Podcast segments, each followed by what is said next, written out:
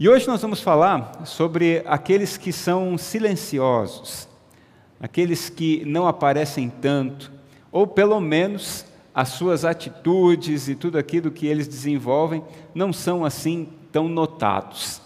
Hoje nós vamos falar daqueles que são conhecidos como fleumáticos, mas que podem também ser conhecidos como mais introspectivos e ao mesmo tempo constantes. Essa é a palavra que melhor define o fleumático, um constante.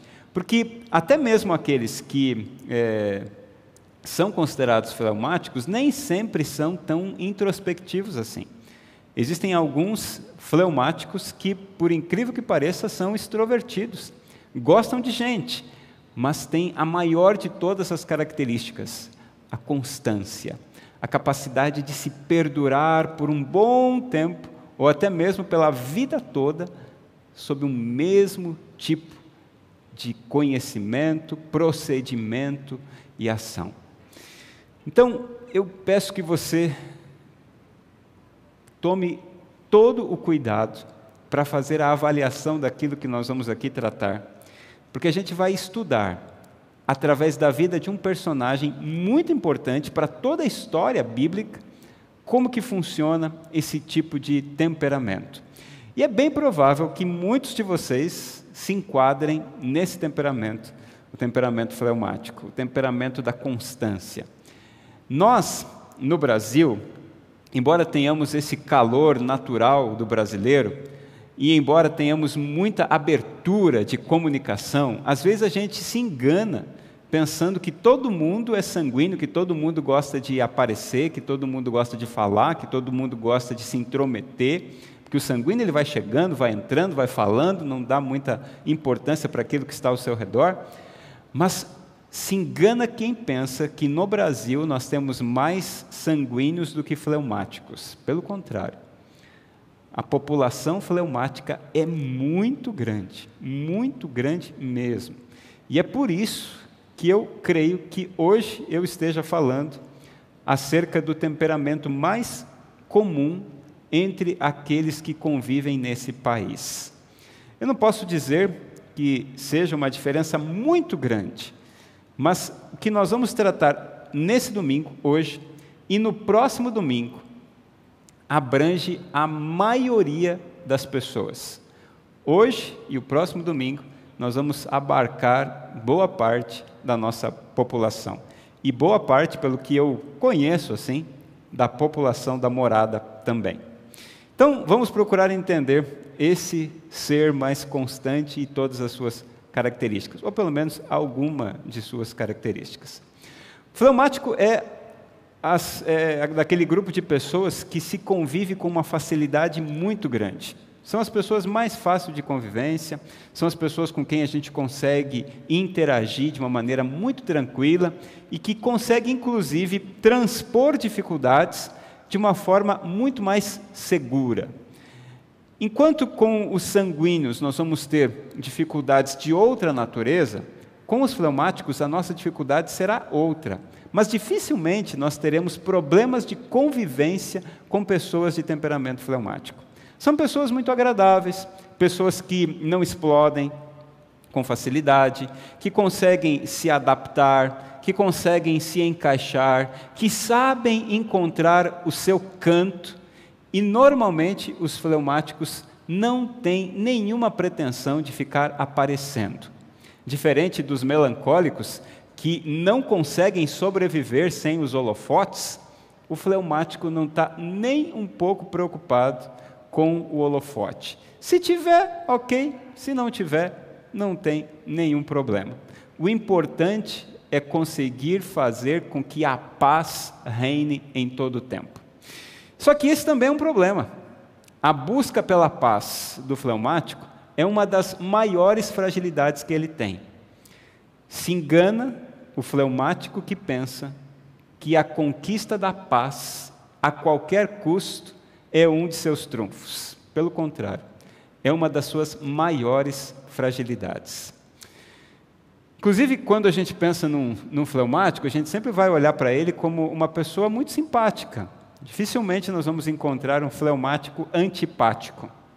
Pode ser calado ou calada, pode ser silencioso, mas dificilmente vai ser uma pessoa antipática. Os antipáticos geralmente estão no grupo dos melancólicos e dos coléricos. Esses procuram, às vezes, se esforçar para ser um pouco mais antipáticos. Mas os fleumáticos e os sanguíneos geralmente são donos de uma simpatia muito grande. Agora, eles, na sua maioria, são introvertidos, muito introvertidos. Gostam de sua companhia como ninguém. Portanto, você vai sempre perceber que a maioria dos fleumáticos consegue caminhar sozinho e muito feliz. Enquanto um sanguíneo não consegue pensar na possibilidade de fazer uma caminhada sozinho, o fleumático é alguém que ama a sua própria companhia e passa horas consigo mesmo na maior tranquilidade. É alguém que está plenamente resolvido acerca de quem é e não precisa de muita gente e às vezes quase de ninguém para conseguir ser uma pessoa feliz. O problema é que nem sempre por conta de sua é, forma mais silenciosa de ser, a gente consegue perceber os defeitos e as qualidades dos fleumáticos. Não perceber os defeitos pode até ser uma vantagem, mas a desvantagem é que nem sempre a gente percebe as qualidades, porque não são pessoas que vão assim se oferecer, são pessoas que geralmente são convidadas. E aqui está um grande detalhe. Não aceite um não de um fleumático com tranquilidade. Porque tem um detalhe: todo fleumático ele tem uma falta de motivação. É uma pessoa assim que não faz muito esforço para desenvolver algumas coisas fora da sua zona de conforto. A sua zona de conforto está sempre muito bem equilibrada, é tudo feito com a máxima responsabilidade. Mas se ele tiver que transpor os seus próprios limites, ele não vai ter muita motivação. Sabe, em determinados momentos, a gente percebe que aparecem os marqueteiros, por exemplo. Os marqueteiros, eles têm uma função: nos convencer de que precisamos daquilo que realmente nós não precisamos. Por exemplo, se você vai se deparar com uma propaganda, uma campanha de marketing, os marqueteiros vão fazer de tudo, mas de tudo, para que a gente pense que necessita daquele produto que ele está desenvolvendo. Isso não funciona com os fleumáticos. Não adianta você ficar tentando convencer um fleumático com base na emoção. Uma coisa que me irrita, né? quando alguém começa uma abordagem e olha que eu não sou fleumático, viu? Por mais que você pense que eu sou, não sou. No final da série eu vou mostrar para você qual é a. Embora eu seja tudo ao mesmo tempo, mas o fleumático é o meu item menor. É o, é o, é o menor, é aquele de 22%. Mas me irrita quando alguém chega e começa já tentando fazer com que eu seja mais do que eu sou. Por exemplo, uma ligação e alguém diz assim: Olha, aqui é da operadora tal. Tudo bem, patrão? Eu não sou patrão dessa pessoa. Por que ela está me chamando assim? E os fleumáticos geralmente têm essa repulsa a esses argumentos ou a esse tipo de abordagem. E quando alguém tenta trazer uma oportunidade para um fleumático, normalmente o fleumático vai dizer: é, agora não, espera um pouquinho, mas por favor, não aceite esse não como a resposta definitiva. Se você for convidar um fleumático para fazer alguma coisa, não encare esse não como um não definitivo. Ele está simplesmente dizendo assim: deixa eu trazer a sua proposta para dentro da minha zona de segurança, observar todos os detalhes, fazer todo o processo probatório para que eu possa ter segurança de que aquilo que você está me propondo é algo que eu realmente vou dar conta de entregar para você. Porque o fleumático, geralmente, é muito responsável. E ele não con consegue conceber a ideia de aceitar algo para si, para então não dar conta de fazer. Ele precisa ter a convicção de que vai dar conta de fazer aquilo que você está oferecendo para ele. Porque se ele perceber que não dá conta, que não vai conseguir, ele vai então recusar, ou pelo menos buscar se preparar melhor para esse momento. Diferente, é claro, do sanguíneo, que diz sim e depois ele vê se vai conseguir dar conta do recado. Então, alguns detalhes são necessários na hora de avaliar pessoas desse tipo. Veja, o sanguíneo, por ter um senso de responsabilidade e constância muito grande, jamais vai ficar sendo presa fácil daquilo que lhe oferece repentinamente. Vou dar um exemplo daquilo que todos nós, de acordo com as diferenças que temos, podemos desenvolver. Os sanguíneos começam entusiasmados, porém derretem sob o calor da rotina. Um sanguíneo detesta a rotina ter que fazer todo dia a mesma coisa, todo dia a mesma coisa, ele não suporta um negócio desse. Os coléricos, eles resolvem o que precisa ser feito. Eles vão resolver e vão dar jeito. Só que algumas vítimas ficarão espalhadas aí pelo caminho. Tá? Não interessa como, interessa que o trabalho seja executado, que o resultado seja feito e que aquilo que se propõe a fazer seja muito bem executado. Se tiverem vítimas pelo caminho, depois a gente vê. Recolhe os pedaços das vítimas, coloca no lugar e vamos em frente. Já os melancólicos, eles assumem os seus postos, porém, aquilo que se pretende desenvolver. Os fleumáticos, eles são frios e calculistas, e a gente pode até dizer que o sangue, ele rasteja pelas veias do fleumático. O sangue não corre, ele rasteja é tudo assim muito gelado, muito frio, cálculo o tempo inteiro, cada detalhe está sendo analisado, observação constante. Embora os fleumáticos não sejam os maiores observadores, os maiores observadores são os melancólicos, ainda assim eles estão em segundo lugar no que diz respeito à observação. Eles observam cada detalhe. E outro, outra informação importante: eles nunca vão falar palavras ao vento. Eles calculam as palavras que vão falar. Medem, inclusive, a força da influência de suas palavras e preferem aquelas que podem seguramente alcançar um determinado objetivo. Sabe aquelas pessoas que você diz assim: Fulano não fala, mas quando fala, é, provavelmente esse é um fleumático. Os fleumáticos, eles têm uma emoção baixa e uma razão alta. Embora todos nós sejamos seres humanos cuja emoção nos leva a tomar as decisões, o fleumático usa a razão com uma força ainda maior. Os fleumáticos também veem a vida passar muito mais devagar. Pressa para um fleumático é coisa desnecessária. Para que ficar correndo aí para um lado e para o outro? A vida ela vai passando lentamente. O relógio do fleumático, ele tem muito mais horas do que o relógio de um colérico ou de um, o, do relógio de um sanguíneo. E ele busca o conservadorismo em tudo que faz. Meu avô materno, meu avô Oswaldo, é o maior fleumático que eu já conheci. E olha que tem, tenho conhecido muitos fleumáticos. Né? Nas igrejas por onde eu já passei, o número de fleumáticos é sempre maior. Mas o meu avô, ele tinha uma característica incrível: constância em todo o tempo. Você não via ele muito alegre, muito triste. O rosto dele era quase que o mesmo em toda e qualquer circunstância. E uma informação incrível. Meu avô teve o primeiro carro dele com 18 anos de idade. Primeiro carro dele, 18 anos de idade.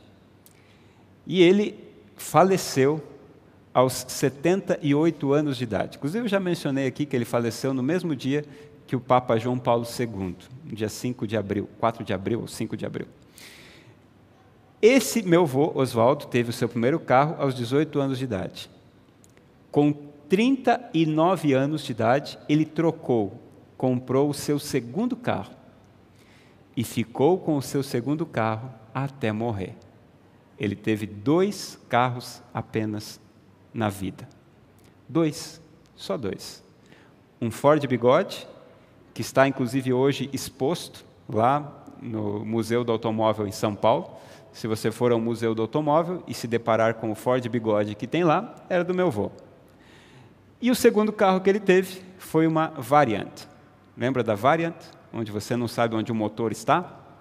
Se na frente ou atrás? Pois bem, eu, quando nasci, conheci o meu avô já com a Variante.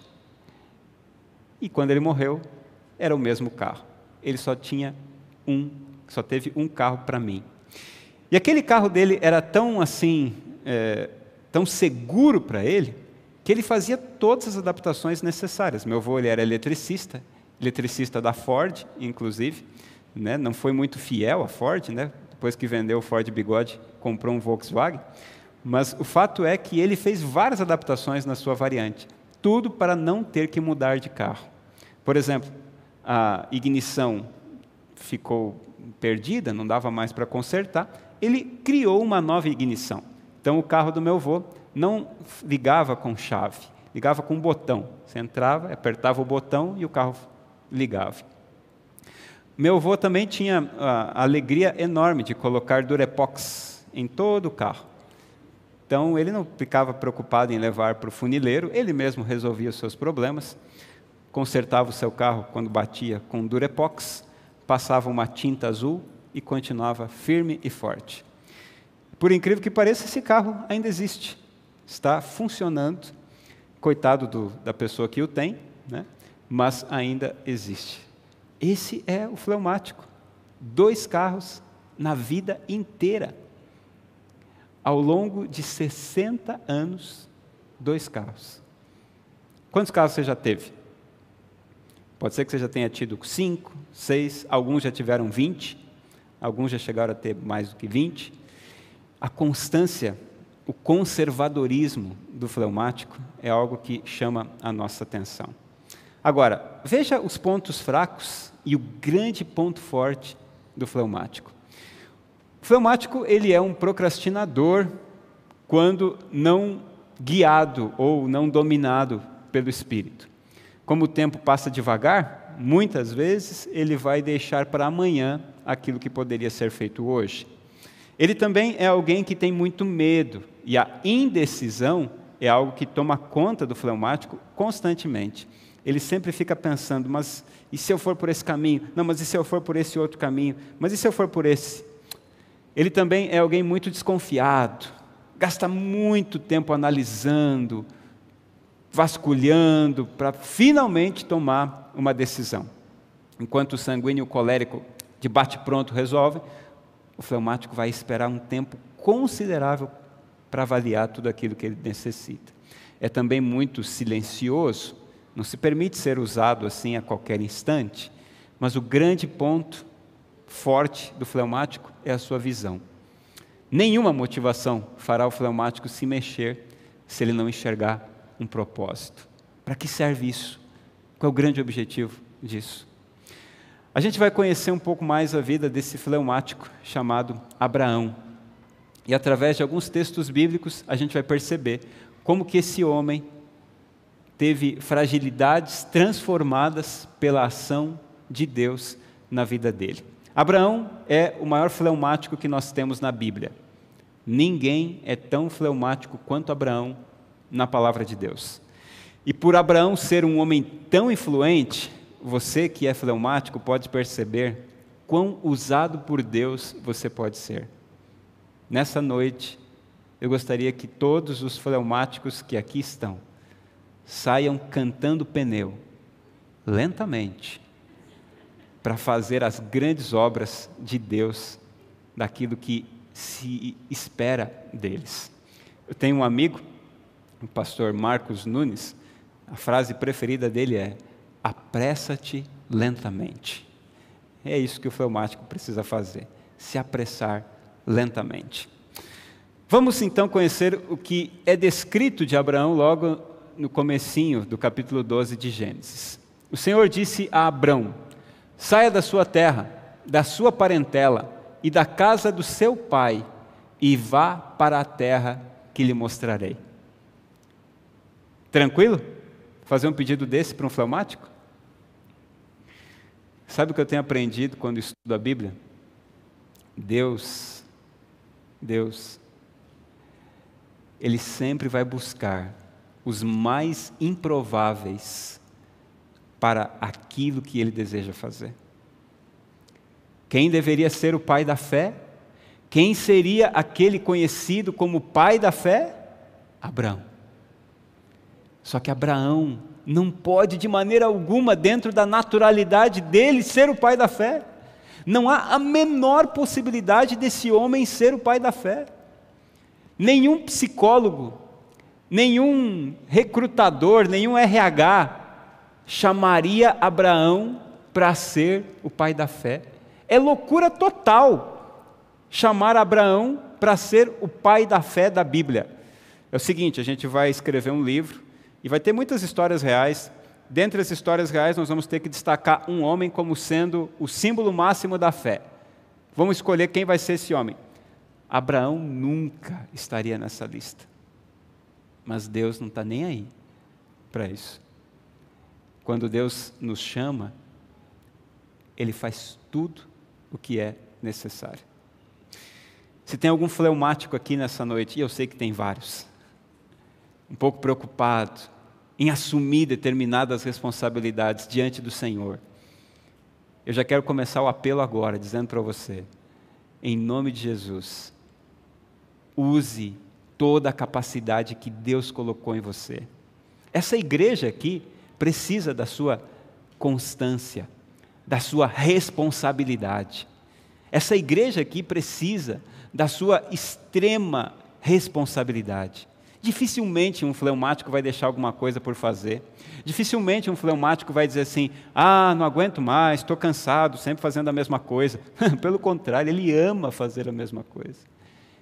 E como essa igreja, essa daqui e a igreja do Senhor, precisa de você, fleumático. Sem você, as coisas não continuam. Sem você, as coisas não transpõem as barreiras que nós temos o tempo inteiro.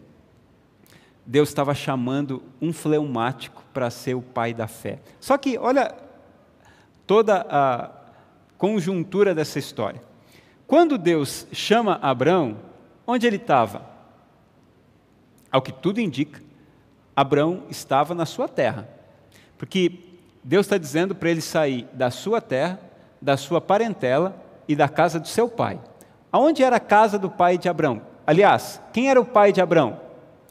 pai de Abraão se chama, ou se chamava, Terá. Aqueles que estão acompanhando aí uma, um negócio aí na televisão, vão saber o nome do, do, do pai do Abraão. O pai de Abraão se chamava Terá, e esse homem vivia em Ur dos Caldeus, a cidade mais importante de sua época. Mil anos depois, Babilônia se transformou na grande cidade. Mil anos antes, era Ur, Ur dos Caldeus. Essa cidade tinha tudo que você imaginava. Lá tinha McDonald's, lá tinha Burger King, lá tinha Shopping Pantanal, lá tinha Shopping Estação, Shopping Três Américas, tudo, tinha tudo lá. Você podia pedir pelo iFood, pelo Uber Eats, por tudo que você quisesse. Era uma cidade cheia, cheia de todas essas é, novidades. Lá já existiam casas no estilo sobrado, era uma cidade fantástica. A cidade perfeita para um fleumático gozar a sua vida e ficar lá todo o tempo. Mas Deus chama Abraão e Deus diz assim: saia da sua terra, da sua parentela, da casa do seu pai. Sabe o que, que Abraão estava sendo desafiado a fazer? Deus está dizendo assim: Abraão, eu preciso que você saia da sua zona de segurança Captou, Abraão? Captou a ideia? Preciso que você saia da sua zona de conforto. Você precisa sair. Mas Abraão não sai. A gente pensa que ele sai. Porque se você continuar lendo o capítulo 12, você vai ver que Abraão, ele sai. Diz assim: partiu Abraão, mas partiu Abraão de onde? Se você ler na sua Bíblia, você vai ver que Abraão partiu da terra de Arã. E por que, que Abraão estava em Arã? Porque seu pai, Terá, foi para Arã. E quando é que Abraão sai de Arã? quando o pai dele morre. Bom, pai morreu, papai morreu, agora eu vou sair. Já que Deus pediu, até agora não tive coragem, mas já que papai morreu, vou sair. Abraão finalmente sai. Só que o que, que ele faz? Ele leva uma muleta com ele. Abraão precisa estar, se sentir seguro, sabe? Aliás, ele podia estar com muito medo. Todo fleumático vai ter medo de encarar uma novidade. O fleumático não gosta de novidade. Saiu o lançamento tal. Novidade para você. Esse produto ele é novo no mercado, ele vai trazer isso, aquilo, aquilo outro para você. O sanguíneo melancólico são os primeiros a sair correndo para comprar. O fleumático, não. Vamos esperar, vamos ver o que o pessoal vai dizer do produto, vamos ver, vamos ver se eles testam aí se tiver algum problema, vamos ver o que estão dizendo na internet. Daqui uns 10 anos, se funcionar direitinho, a gente compra. É assim que o fleumático pensa. E todo fleumático, ele vai observar muito antes de tomar o primeiro passo. Segundo Tim LaHaye, não é a falta de capacidade que limita os fleumáticos, de maneira alguma. A maioria dos fleumáticos tem uma capacidade gigantesca. Que limita eles é a relutância em aventurar-se por mares desconhecidos. Não sei como é que é, não fui lá ainda, não vi. Então vou, vou, vou avaliar primeiro. Nunca o problema do fleumático é a falta de capacidade. É o medo do desconhecido. Sabia que todo fleumático tem muletas? Sabe quais eram as muletas de Abrão? Abraão tinha uma grande muleta chamada Ló. Papai morreu, vamos para frente agora, né? Deus pediu para partir, vamos partir. Mas Ló, vem cá, vem comigo, não vou sozinho não. Você vai comigo, porque se acontecer alguma coisa, você está por perto. Ló, além de trazer muita dificuldade em relação a todos os pastores de rebanho que, que, estavam disputando espaço ali com as terras que os dois tinham em conjunto, ele teve que ser resgatado através de uma investida militar. Quando Ló se separou de Abraão e estava lá no outro território, aconteceu um problema danado. Levaram o pessoal da família de Ló como é, despojo da guerra.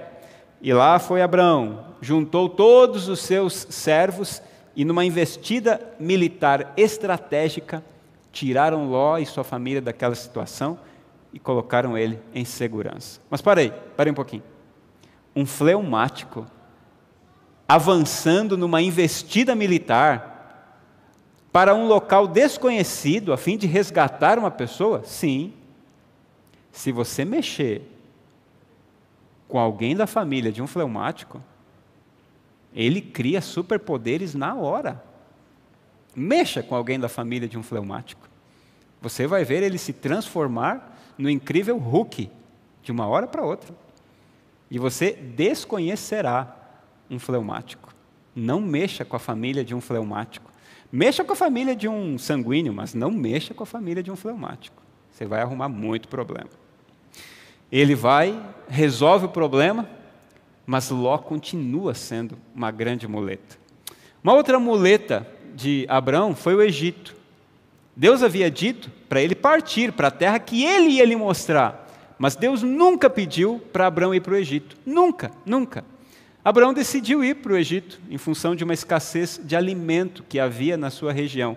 Mas para um pouquinho, quem foi que pediu para Abraão sair de onde estava? Deus. Se Deus pediu para Abraão sair, e se foi Deus que estava conduzindo todo esse processo, por que é que ele não conseguiu confiar que Deus iria prover? Porque Abraão não era ainda o pai da fé. Abraão ainda era o grande fleumático.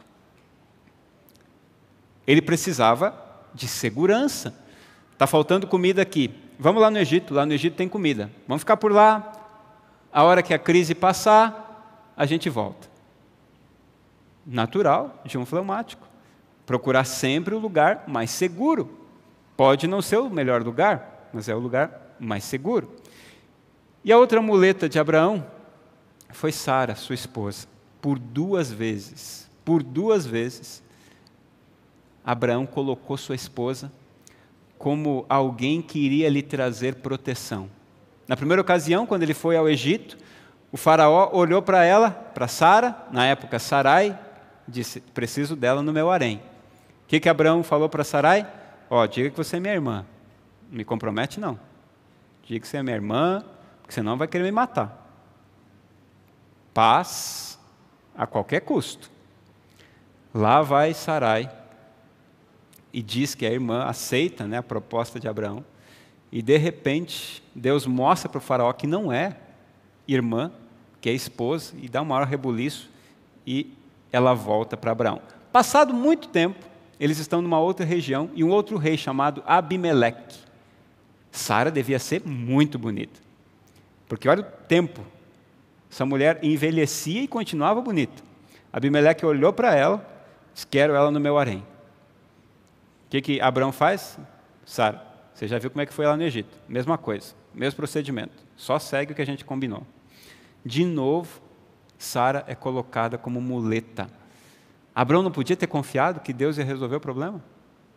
O tempo inteiro tentando dar o seu jeito, segurança total. Eu preciso de uma zona de conforto para dar o próximo passo. As muletas de Abraão trouxeram muito, mas muito prejuízo para ele. E aqui tem um texto que é revelador para nós. Olha o que diz, Gênesis 13, do verso 14 ao verso 15. O Senhor disse a Abrão, depois que Ló se separou dele: Erga os olhos e olhe de onde você está para o norte, para o sul, para o leste e para o oeste. Porque toda essa terra que você está vendo, eu a darei a você e à sua descendência para sempre. Não parece coincidência que Deus entrega a escritura da terra prometida depois que ele deixa sua muleta? Finalmente Abraão larga Ló. Ló, você vai para o outro lado, eu vou para o outro lado. Quando Abraão faz isso, Deus diz assim: Abraão, vem cá, vem cá, vem cá. Agora que você está sozinho, agora que você mandou embora sua muleta, vou te dar a escritura da terra. Dá uma olhada para o norte, para o sul, para o leste essa é sua terra. Isso aqui eu vou dar para você e para toda a sua descendência. O tempo inteiro Deus está dizendo assim: Abraão, saia da zona de conforto, confia em mim. Você não precisa de provas, de evidências. Fica comigo, acredita em mim, Abraão. Um belo dia, Abraão diz para Deus: Senhor, é o seguinte, não estou aguentando mais. O tempo está passando e o meu descendente vai ser o Damasceno Eliezer. Eliezer era o servo, o gerente de tudo que, o capataz de Abraão. Senhor, vai ser Eliezer o meu descendente? Deus diz: Não, Abraão, eu vou te dar um descendente. Só que Abraão ainda estava muito jovem para ter filho. Porque biologicamente, nesse momento, ele ainda podia ter filho. Abraão estava com 75 anos, ainda dava para ter filho. Biologicamente dava. Deus queria que o tempo se estendesse um pouquinho mais, para que todas as probabilidades biológicas se esgotassem, a fim de que ele pudesse mostrar: eu, Abraão, sou a sua garantia. Eu, Abraão, sou a sua segurança. Eu, Abraão, sou a sua zona segura. Era isso que Deus estava tentando mostrar para Abraão o tempo inteiro. Mas as muletas continuavam sendo carregadas, o tempo inteiro as muletas continuavam sendo carregadas. De acordo com Hebreus, no capítulo 11, verso 6, nós precisamos lembrar que sem fé é impossível agradar a Deus. Nessa noite, temos alguns fleumáticos aqui que poderiam, quem sabe, estar vivendo outras coisas, se não fosse a fé agarrada à sua zona de conforto, sua zona de segurança.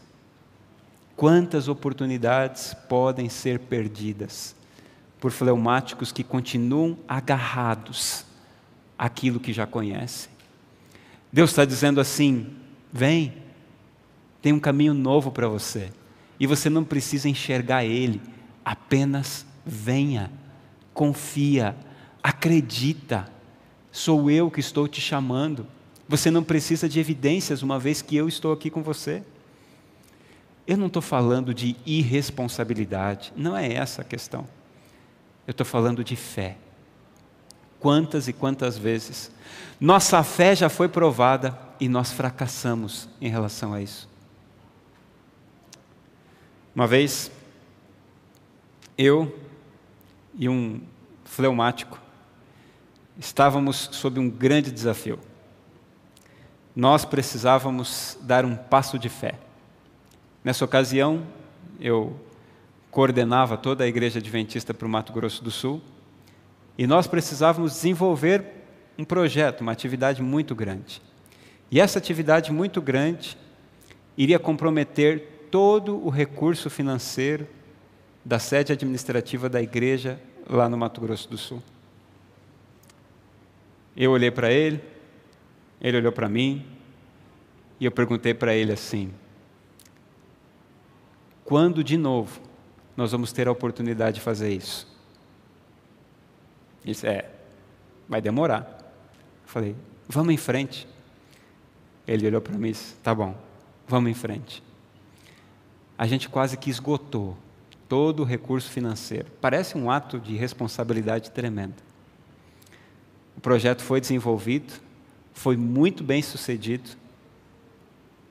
Um dia depois que acabou o projeto, um dia depois, uma senhora me ligou. Na verdade, ligou primeiro para ele, depois para mim, para esse meu colega, depois ligou para mim. Pastor, preciso devolver meu dízimo. Eu falei, mas o nosso tesoureiro não falou para a senhora onde, de, devolver? Sim, pastor, mas é que é uma quantia muito, muito alta. A quantia que ela queria devolver era exatamente o mesmo valor que a gente utilizou para fazer esse projeto. Num dia, nós estávamos quase que zerados. No outro dia, nós estávamos do mesmo jeito. Se Deus, em algum momento, chamar você a uma grande responsabilidade, e disser para você assim: vai, porque eu garanto. Dê um passo de fé. Deus quer usar você de uma maneira maior. E nós podemos estar limitando o poder de Deus quando nos agarramos demais à nossa zona de conforto. Sem fé é impossível agradar a Deus. Abraão também passou por um outro problema da sua natureza, a passividade. Sara, sua mulher, assim como ele, teve planos muito infiéis. Embora Abraão tenha dado sua esposa Sarai para ficar com o faraó e Abimeleque, Sarai, cansada de esperar, disse assim: Está aqui minha serva Agar. Relacione-se com ela e tenha finalmente o filho da promessa. Não dá mais para esperar. Abraão aceitou a proposta. Teve Ismael.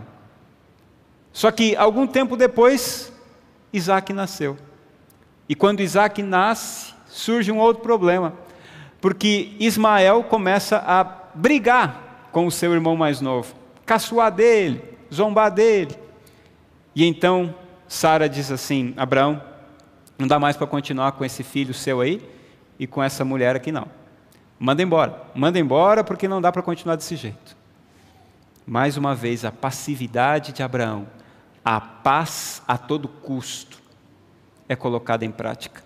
E sabe o que aconteceu? Tristeza total. Se você tem algum programa de, de assina algum programa de streaming para ver filmes e tal, tem um, uma série chamada Bíblia. E nessa série da Bíblia tem uma cena, uma cena incrível. Eu achei incrível a produção desenvolvida nessa série. No exato momento em que Abraão manda embora Ismael. Eles conseguiram captar exatamente aquilo que a Bíblia nos descreve. A tristeza de Abraão em ter que mandar seu filho embora. Tudo por conta de uma passividade, por ter buscado paz a qualquer custo. Veja, olha o que diz Gênesis 16, verso 2. Então Sarai disse a Abraão: Eis que o Senhor me impediu de dar à luz filhos. Tome, pois, a minha serva. Talvez assim eu possa ter filhos por meio dela. E Abraão concordou com o plano de Sarai. Esse foi o problema. Então Sara disse a Abraão: Mande embora essa escrava e o filho dela, porque o filho dessa escrava não será herdeiro com meu filho Isaque. Uma das lições que os fleumáticos precisam aprender é que nada se consegue com concessões. Quando eu tento fazer uma concessão em busca de paz, pode ter certeza que em breve essa paz vai me custar um preço muito caro. Para você, meu amigo fleumático, minha amiga fleumática, que busca tentar paz a qualquer custo, nem sempre é possível ter paz. Tem horas que algumas guerras precisam ser travadas, caso contrário, a paz a qualquer custo, em algum momento, vai trazer um prejuízo enorme para você. Trouxe muito prejuízo para a vida de Abraão, mas houve uma transformação. Antes de Isaac nascer, Abraão era um homem. Depois de Isaac, Abraão foi outro homem. Olha o que diz o texto. Depois dessas coisas, Deus pôs Abraão à prova. Ele disse: Abraão, este lhe respondeu: Eis-me aqui. Deus continuou: Pegue o seu filho, seu único filho Isaque, a quem você ama, e vá à terra de Moriá. Ali ofereça-o em holocausto, sobre um dos montes que eu lhe mostrar. Vamos entender isso aqui? Abraão tinha mais ou menos uns 38, 40 anos de idade. Deus chama Abraão, quando ele vivia lá em Ur dos Caldeus. E Deus diz assim: Abraão, sai da tua terra, da tua parentela, da casa do teu pai, e vai para a terra que eu te mostrarei. Abraão não consegue. Papai está aqui. Como que eu vou deixar o papai? Não dá. O pai morre e ele agora tem que sair. Ló, vem comigo. Preciso de você. Vem comigo, Ló. Constantemente Deus mostra a Abraão: larga Ló. Ló precisa viver a vida dele. Você precisa viver a sua. Eu escolhi você. Eu separei você para ser o pai de muitas nações. Eu preparei você para ser o surpreendente pai da fé. O improvável vai se transformar no maior modelo de fé. Abraão não consegue. Deus diz assim: Abraão, eu vou fazer de você o pai de uma nação enorme, Abraão. Você vai ter filhos, Abraão.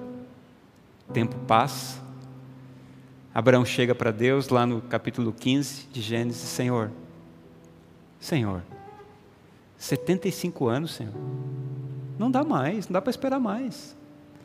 Abraão, fica tranquilo, ainda tem tempo, confia em mim.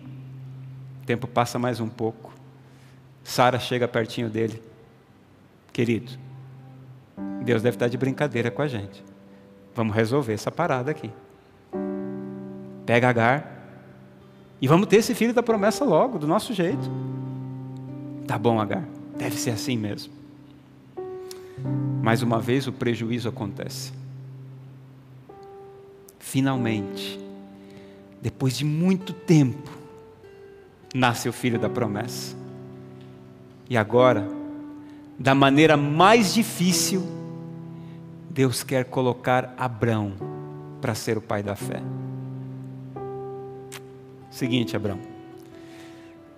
Você não conseguiu partir da casa do seu pai. Você não confiou em mim quando a fome chegou no lugar onde você estava. Você não confiou em mim quando a, o Faraó e Abimeleque quiseram a sua esposa. Você não confiou em mim quando Ló era para ficar quietinho no canto dele e você no seu. Você não confiou em mim quando eu lhe prometi que o filho viria de Sara. Agora, eu preciso de uma prova. Pega seu filho, seu único filho, e mata ele. Ofereça-o em holocausto a mim. Sabe o que é um holocausto? Holocausto é uma oferta totalmente queimada. Totalmente queimada. O holocausto era feito da seguinte maneira: pegava-se o cordeiro ou o boi, matava-se o cordeiro ou o boi, colocava ele inteirinho sobre o altar e fogo nele. Queima tudo, tudo, tudo, tudo, tudo. Era isso que Deus estava pedindo para Abraão. Não deu certo quando eu pedi para você sair da sua terra. Não deu certo quando eu pedi para você se separar de Ló. Não deu certo quando eu pedi para você esperar. Não deu certo quando eu disse que seria de Sara. Agora, eu preciso mostrar que você é o pai da fé. Eu escolhi você para isso. Preparei você para isso. Pega seu filho, seu único filho, leva-o para o lugar aonde eu vou mostrar para você e sacrifica-o. Imagina isso para um fleumático. Para qualquer um. Sanguíneo, melancólico, colérico, não interessa. Para qualquer um. É terrível. Lá vai Abraão, não conta nada para Sara, pega seu filho, alguns servos. Quando chegam no pé do monte, diz para os servos: Esperem aqui, eu vou sozinho com um rapaz. Abraão coloca a lenha nos braços de Isaac, os dois sobem preparam o altar, juntam as pedras e Isaac faz uma pergunta: Pai, o altar está pronto, a gente tem lenha e tem fogo. Cadê o sacrifício? Cadê a oferta? Cadê o cordeiro? E finalmente Abraão diz: Filho, eu fico imaginando, isso daqui é só minha imaginação, não precisa acreditar nisso, mas eu fico imaginando. Filho, um dia Deus me chamou e eu não tive coragem. Filho, um dia a gente estava num momento de muita dificuldade, escassez de alimento. Eu não acreditei que Deus ia prover para mim. Eu fugi para o Egito. Filho, um dia, Abimeleque, um grande rei, gostou demais da sua mãe eu não tive coragem de dizer que ela era minha esposa, filho. Esse peso todo, filho, está sendo carregado por mim há tantos anos. Eu nunca consigo dar um passo de fé. Só que agora, Deus falou comigo de novo. Ele falou comigo. Eu ouvi Ele. Está claro na minha mente. Deus falou comigo. E Ele pediu você. Você é o sacrifício, filho. Eu não posso mais rejeitar o meu Deus. Eu não posso mais continuar desse jeito. Você vai ser o sacrifício, filho. Você confia em mim? Para mim, a cena mais incrível de todo esse texto é que um fleumático está aprendendo com o filho. Porque o filho diz assim: Tá bom, pai. Eu sou o sacrifício, Deus pediu pode me matar. Estou pronto para morrer. Abraão estende a mão e, na hora que vai cravar o punhal sobre o peito de seu filho, ele escuta. Pode parar? Pronto. Resolvido. Agora sim. Agora sim, Abraão. Agora a gente vai poder dizer lá na igreja da morada, no ano de 2021, que você é o pai da fé. Finalmente, Abraão. Finalmente, Abraão. Salva de palmas para Abraão.